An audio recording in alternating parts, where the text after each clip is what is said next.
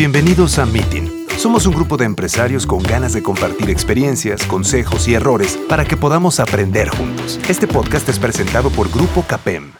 En este capítulo nos encontramos con Rodrigo Correa, Raúl Villegas y Michel Santillana para platicar un poquito de la información que necesitan las empresas para solicitar un crédito y cómo a veces dependen de terceros para poder armar esta información que termina siendo un Frankenstein sin sentido. Entonces vemos que nosotros como institución financiera le damos más importancia a la relación entre el director, los estados financieros y la toma de decisiones que se tienen con toda la información necesaria. Platíqueme un poquito, ¿por dónde, ¿por dónde deben empezar las empresas? Bueno, pues primero que nada, para que un crédito tenga sentido, un apalancamiento para una empresa, tiene que ser productivo. Es decir, que la deuda que se le inyecte a esta empresa le genere una mayor rentabilidad que la que le cueste el dinero. Pero tú crees que, o sea, que las empresas a veces piden dinero que no es productivo? No, claro, es que muchas empresas piden dinero cuando detectan una necesidad de flujo y una necesidad de flujo no necesariamente viene de, una inyección de capital o de deuda que necesariamente sea productivo. Te voy a dar un ejemplo. Si una empresa por algún motivo en su mix de ventas tiene una cotización que es perdedora, le va a demandar flujo. Y ese flujo realmente se va a ir a una pérdida que con la variación de capital de trabajo en los plazos de cobranza y el costo del dinero, es muy probable que no se dé cuenta que esté perdiendo dinero.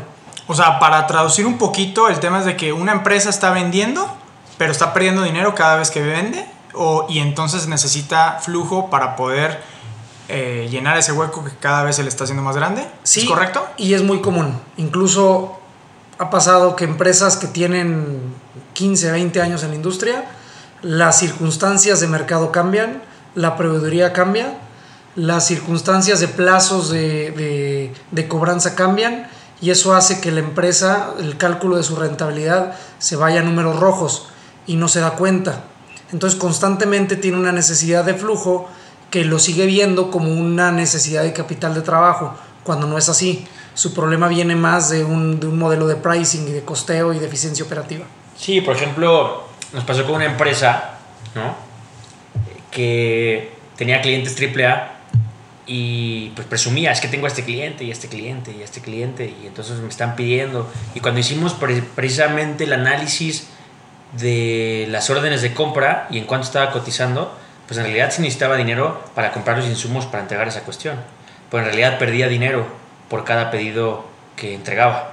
Pero no se daba cuenta en el inmenso mix de, del flujo. O sea, por un problema de costeo también. Por un problema de costeo, porque por regular la pyme, la cuestión es que pide dinero cuando tiene un problema de flujo, que es verdaderamente la gran diferencia entre el apalancamiento y el endeudamiento, ¿no?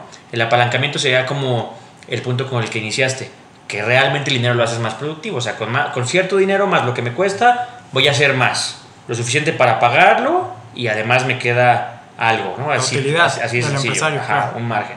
Pero el endeudamiento es, pues, le meto a un pedido que no es, entonces nunca lo voy a recuperar y se va haciendo una bola de nieve. Y las pymes se dan cuenta de eso hasta que por lo regular ya es demasiado tarde, ¿no? ¿Y, de quién es la responsabilidad de darse cuenta de eso? ¿Del director de la empresa? ¿O del contador? ¿O deben de pedir ayuda a un consultor financiero? Pues es una buena pregunta, porque al fin y al cabo el CEO, ¿no? O el equivalente director general de la mayoría de las pymes, pues realmente es un multifunciones, ¿no? O un multipuestos. Muchas veces el CEO en empresas de cierto tamaño, pues el CEO, e es el CFO, es el COO y es el, el todólogo. el todólogo. Entonces, pues resulta que por más genio que sea, por regular los CEOs son muy buenos de las pymes, son grandes vendedores, no necesariamente grandes técnicos. Entonces, pues por regular eso lo apalancan o se ayudan de consultores, pero pues no es lo mismo un contador que un financiero, que un fiscalista, pero luego cabe el tema de que el fiscalista quiere opinar de finanzas y el de finanzas de fiscal y el de contador. Y no es que no sepan, solamente es que seguramente cada uno en su expertise tiene lo suyo, ¿no? Entonces es el gran tema, que el quien toma las decisiones del dinero en cuanto a decisiones financieras no siempre lo hace desde el punto de vista financiero, sino más bien de flujo. Te podría decir que un gran porcentaje de las demandas de crédito que nos llegan, o sea, de, de las solicitudes, tienen que ver más porque ya sintieron la falta de flujo que por una planeación productiva de una expansión o un cliente, un proveedor o algo. Oye, pero entonces en, en las financieras a qué estado de financiero le hacen más importancia. Al estado de resultados, al balance general, al estado de flujo, a las tres unidas que concuerden. Mira, déjame te doy un ejemplo práctico y luego voy, voy a tu pregunta. Hay una trampa con las pymes que es agarrar contratos grandes con empresas AAA. Lo común en las ventas a una empresa AAA son plazos de pago de 90 días, 120 días, o plazo contrato de 90 días y se van a 120, ¿no? Y como es empresa AAA y tiene todo el poder de negociación, pues es difícil que, tú logres hacer algo, ¿no? Y como los que le venden a Oxxo, a Walmart, Exacto, en especial eh, Walmart, lo, lo, que tiene que ver con retail, ¿no? Lo que acaba pasando es que si haces tu costeo de manera tradicional, tú puedes decir, oye, cerré un negocio de 5 millones de pesos y una venta de un mes cuando mi empresa factura 20 en el año. Se vuelve muy atractivo, es una trampa si no lo calculas bien. Si haces mal tu costeo, pues tú puedes decir que te va a dejar un 10%, pero si ya consideras que ese 10% tú lo vas a recuperar en cuatro meses y tú te apalancaste equivocadamente o hiciste tu costeo mal y tu costo del dinero con el que apalancaste ese capital de trabajo, más algunos costos ocultos, pues puedes perder dinero con cada venta y tú puedes estar muy contento cerrando una negociación que te va a duplicar tus ventas en simplemente en un mes cuando probablemente no sea el, mejor trato. Por lo que tienes que voltear a ver siempre la rentabilidad del proyecto y cómo se va a ver la empresa ya mezclada con toda la venta y con este proyecto. Dirigiéndome más a, tu pregunta, cada estado te da una fotografía distinta. Un estado de resultados, pues como lo dice en inglés, profit en, losses, te dice cuánto estás ganando y cuánto estás perdiendo con el resultado de la operación de ese periodo. Un balance es el que te da una fotografía general de cómo está la estructura de capital de la empresa, eh, cuánto tienes de pasivo, cuánto tienes de activos, qué está financiando tus activos, qué partes de capital, qué partes de pasivos. Y teniendo esos dos estados puedes calcular casi todos, puedes hacer un flujo de efectivo para ver a dónde se están yendo los recursos en un determinado periodo. Eh, es decir, oye, pues estás incrementando tu cuenta de clientes y de dónde viene. ¿Viene de pasivo? ¿Viene de aportación de capital? ¿Viene una parte de utilidades? ¿Estás comprando activos fijos? ¿Qué está financiando los activos, la compra de activos fijos? Una parte de pasivos, una parte de utilidades retenidas, una parte de, de, pasivos. Entonces depende de qué estás queriendo observar. Cada estado tiene un objetivo. Ok, entonces a ver, para ir aterrizando, porque fueron ahí como que muchas ideas dentro de esa plática. La primera es, estamos de acuerdo que una solicitud de dinero eh, tiene que ser para algo productivo, o sea, que genere más dinero ese apalancamiento. La segunda es... Sí, o que en su defecto disminuya el costo de alguna otra fuente de fondeo. Ajá, o de capital. Ok, el segundo tema que estamos hablando justo de los estados financieros. Cada uno tiene un propósito diferente. Ganancias y pérdidas, la fotografía de cómo está la empresa hoy y el flujo que va a necesitar por los próximos 60, 90 días, ¿es correcto? O sea, tú, la hablas, de flujos. Tú hablas de una proyección ya, ya futuro. Sí, pues para cuando van a solicitar. O sea, si yo soy una empresa, una pyme, quiero saber ¿Cómo tengo que tener listo mi, empresa para tener la mejor calificación cuando vaya a pedir un crédito? Ah, ok. Es que desde ese... esa es, la perspectiva. desde ese punto de vista, los estados financieros son como el condimento del tema. Es decir, tú al fin y al cabo en un empresario pyme, porque al fin y al cabo, pues la información que tienen, hay veces que ni siquiera ellos saben la información que está al 100% porque la tienen por pedacitos y tú sabes que esta la casa, el coche, las colegiaturas, los arrendamientos personales, etcétera, es primero con qué información ellos toman sus decisiones del día a día, más allá de los estados financieros. Porque al fin y al cabo muchos de los estados financieros nada más pues te pasan la estafeta, es decir, se lo piden al contador y te lo dan. A lo mejor ni saben qué tiene, si es verdadero, si lo fiscal hace sentido con lo administrativo o no. Entonces, lo primero es cuál es tu modelo de negocio, la entrevista con el empresario y entender cómo toma sus decisiones financieras. Ya después, además, con los estados financieros, podrás de una u otra manera hacer match, ¿no? Para ver si hay simetría o asimetría con lo que el empresario dice que hace y lo que vende y los números, a cómo está realmente aterrizado. Esa es una. La segunda es como, es como un baile, ¿no? ¿En qué sentido?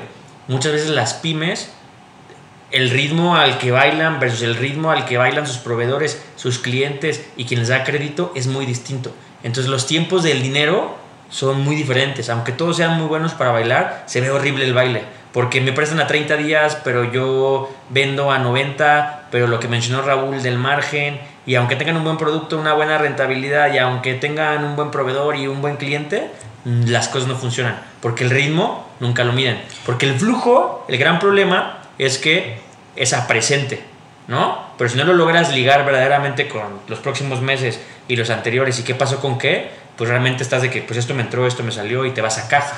Entonces, a ver, para, para aterrizar, o sea, para aterrizar, si los números pasan a veces hasta un segundo plano que solo es para comprobar la idea completa del negocio, ¿cómo es que una empresa o una financiera puede analizar esa parte que está detrás de los números? M más que segundo plano, te lo diría así. Yo pienso, o por lo menos en la pyme, siendo muy específico, los estados financieros son como una entrevista. Es decir, si tú le pides estado financiero y quieres ver el ingreso del estado de resultados, ¿no? Pues el que te da el contador y el que el cliente piensa y el que el cliente realmente está midiendo en su cabeza en toma de decisiones, este hombre que está CEO, es diferente. La entrevista es como, ¿qué preguntas hago para verdaderamente poder hilar la parte de los ingresos? Porque luego te dice, ¿no? Sí, vendo 20 mil unidades a un peso. ¿Y cuánto vendiste el mes pasado? 20 mil unidades. Y el estado de resultados dice 40 mil pesos. ¿De que ¿Cómo? ¿No que era? ¿Me explico? Entonces, la entrevista es clave y el guion de la entrevista son los estados financieros y luego haces match con las respuestas reales del empresario, porque lo que sí tienen muy bueno las pymes, a diferencia de empresas muy grandes, es que mucha de la información, por lo menos la más relevante, sí la tienen muy cercana los tomadores de decisiones porque toman decisiones rápido. Compra, vende, que es el expertise, ¿no? Este secret soup eh, específico de, de, de los Sí, tiene que traer al día a día la empresa, ¿no? Para poder empezar a ver cómo lo proyectan a futuro y cómo se puede pronosticar el futuro precisamente. O sea, ¿cómo, ¿cómo, pueden ellos pronosticar esto? O sea, si ya saben más o menos en dónde están parados hoy, ¿cómo pueden ellos empezar a decir, oye, pues necesito tanto dinero? ¿Antes o después del COVID? No, ahorita estamos hablando este, todo como si no existiera el COVID, porque al fin y al cabo el COVID va a pasar. El COVID tarde que temprano es un tema que es un black swan, como ahorita le llaman, pero pues ese tema vino y se va, ¿no? Entonces lo importante es en el día a día del empresario cómo puede planear el, el, pronóstico del futuro de su empresa. Mira, es que lo, lo, más importante es una vez que ya tengas tu estructura de estados financieros que te sirvan para que representen a la empresa, tú ya lo puedes proyectar con los escenarios que tú quieras. ¿Qué pasa si subo mis ventas en un 50% de forma gradual de aquí al cierre de año? Pero yo ya sé que me pagan a 90 días. Todo eso lo puedes proyectar en estos distintos estados. Por lo general lo difícil no es proyectar lo, lo, lo, difícil en una pyme es llegar a la realidad representada en estados financieros, porque no, no hemos logrado esa cultura de que usemos los estados financieros para toma de decisiones. Lo usamos precisamente como ahorita la plática, para ir a pedir un crédito. O para cuando, declarar impuestos. Exacto, exacto. Eh, cuando, cuando ves al revés, es una excelente herramienta cuando se tiene para tomar decisiones. Entonces, si tú cuentas con esta herramienta, lo de menos es ir a pedir un crédito, porque te va a servir a ti para saber qué es lo que necesitas. Pero lo que decías del futuro, yo creo que se divide en dos partes o más, que es, pues depende del objetivo del empresario, ¿no? Hay como que empresarios que son estos, las pymes que dicen que al fin y al cabo la pyme es como una startup que se queda en early stage 40 años, ¿no? Y puede estar ahí siempre. Uh -huh. Es pues está el que es el lifestyle business, que pues él hace la empresa para pagar su vida, ¿no? Y está el empresario que realmente lo quiere escalar y lo quiere convertir eventualmente en un tema institucional y está en una etapa de pyme, que es una manera más de operar que un tamaño, o así lo vemos nosotros, ¿no? Que a veces la pyme es tantos empleados y tanta facturación, como lo vemos nosotros en CAPEM, es este tipo de empresa que se opera por un empresario, este... Eh, hombre orquesta y que él toma todas las decisiones, pero eso puede ser temporal o puede ser una manera de hacerlo. Entonces, en resumen es... Pues, y eso, bueno, y, y, tocando ese tema, por ejemplo, o sea, los integrantes de las pymes es un factor de decisión, o sea, cuántas personas tienen, qué tipo de personas, eso lo toman en consideración para, para un toma de... Al fin y al cabo, las empresas, y eso es una súper buena pregunta, y lo platicamos la otra vez, sobre todo hablando de temas de empresa en bolsa, que a veces abstraemos tanto las empresas que vemos un Google un Yahoo o empresas chiquitas y se nos olvida que atrás de esas razones sociales o de esas grandes marcas, la abstracción de las empresas son las personas que las integran, ¿no?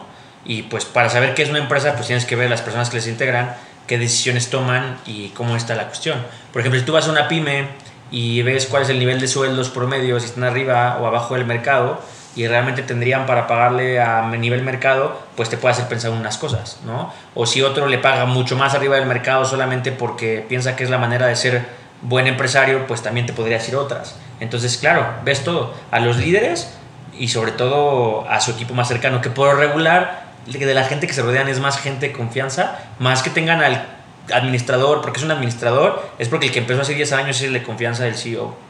¿no? Más que tengan al de marketing porque no sé qué, es porque el amigo que medio le sabe a redes y fue aprendiendo y es el que tienen de confianza. Entonces al principio como que se rodea más de gente de confianza que de gente competente y muchos de ellos luego se hacen competentes porque aprenden las habilidades, ¿no?